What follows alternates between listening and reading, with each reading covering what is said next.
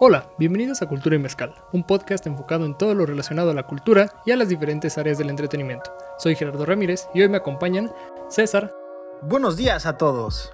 Asa. Qué gusto estar de vuelta con todos ustedes y sobre todo porque tenemos temas muy interesantes que contarles. Dana. Esperamos que pasen un buen rato con nosotros. Es increíble poder compartir un episodio más con ustedes y Cami. Es un gusto estar acompañada por todos ustedes y estoy muy emocionada de estar aquí para hablarles un poco del mundo de la moda en la pandemia. En este episodio hablaremos de diferentes temas los cuales han sido modificados por la pandemia. Les platicaremos todo lo que hay detrás de los deportes, los espectáculos y la moda. Entérate de todo aquí en Cultura y Mezcal. También haremos un recuento de las afectaciones de la pandemia en el fútbol mexicano, así como las opiniones de la afición.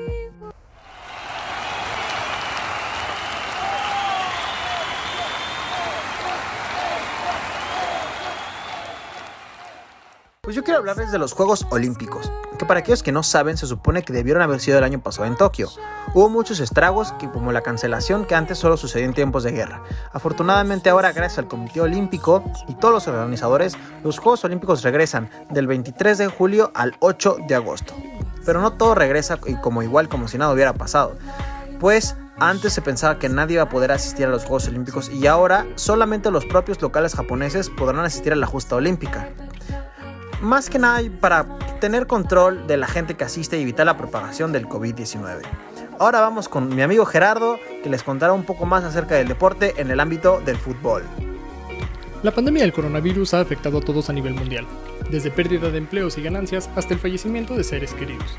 El fútbol nacional no estuvo exento de los estragos de la pandemia, pues 130 días transcurrieron para que el balón volviera a rodar en el máximo circuito del balompié mexicano mismo que es uno de los más grandes entretenimientos, no solo en el país, sino en todo el mundo. En un sondeo realizado por nuestra editorial a aficionados de distintos equipos, encontramos que a pesar de que extrañaban ver el fútbol al inicio de la pandemia, no se arriesgarían a asistir a un partido de manera presencial hoy en día. Sin embargo, creen que es importante que el fútbol profesional esté en operaciones a puerta cerrada o con cupo limitado en los estadios.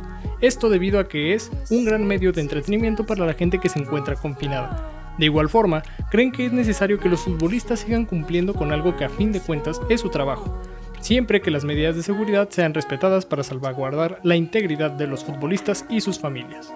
Muy interesante todo esto respecto a los deportes y cómo se está viviendo con todo esto de la pandemia, los cambios y adaptaciones que se están haciendo.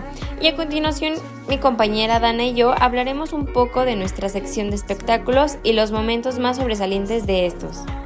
Y ahora quiere que me ponga ropa cara. Valenciaga, Gucci, Prada. Valenciaga, Gucci, Prada. Pero de eso no tengo nada.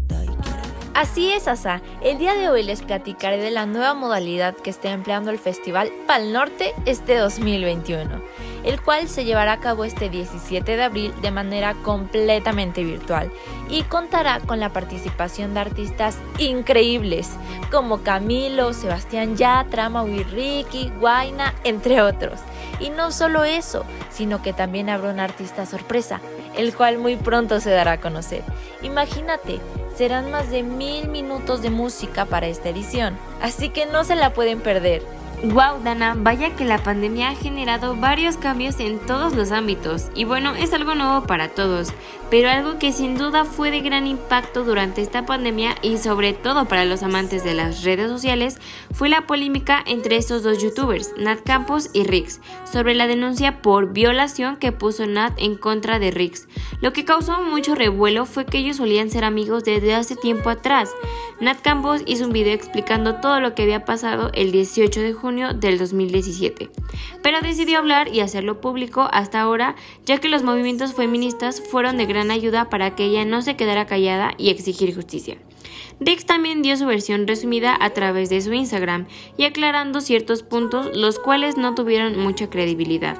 Las autoridades no tardaron en hacer su trabajo y el jueves 25 de febrero dieron a conocer que ya habían detenido al youtuber. Hubo comentarios tanto buenos como malos debido a que algunas personas alegaban que solo por ser figura pública habían hecho algo respecto y muchos casos los habían dejado de lado. Es muy fuerte toda la polémica por la que está pasando la youtuber Nat Campos, y es increíble cómo los festivales, al igual que muchas cosas, se han tenido que adaptar con todo esto de la pandemia. Y hablando de cambios y adaptaciones, otro de los eventos que tuvo que adaptarse para seguir el show fue la Fashion Week, que es el evento más importante para todos los amantes de la moda.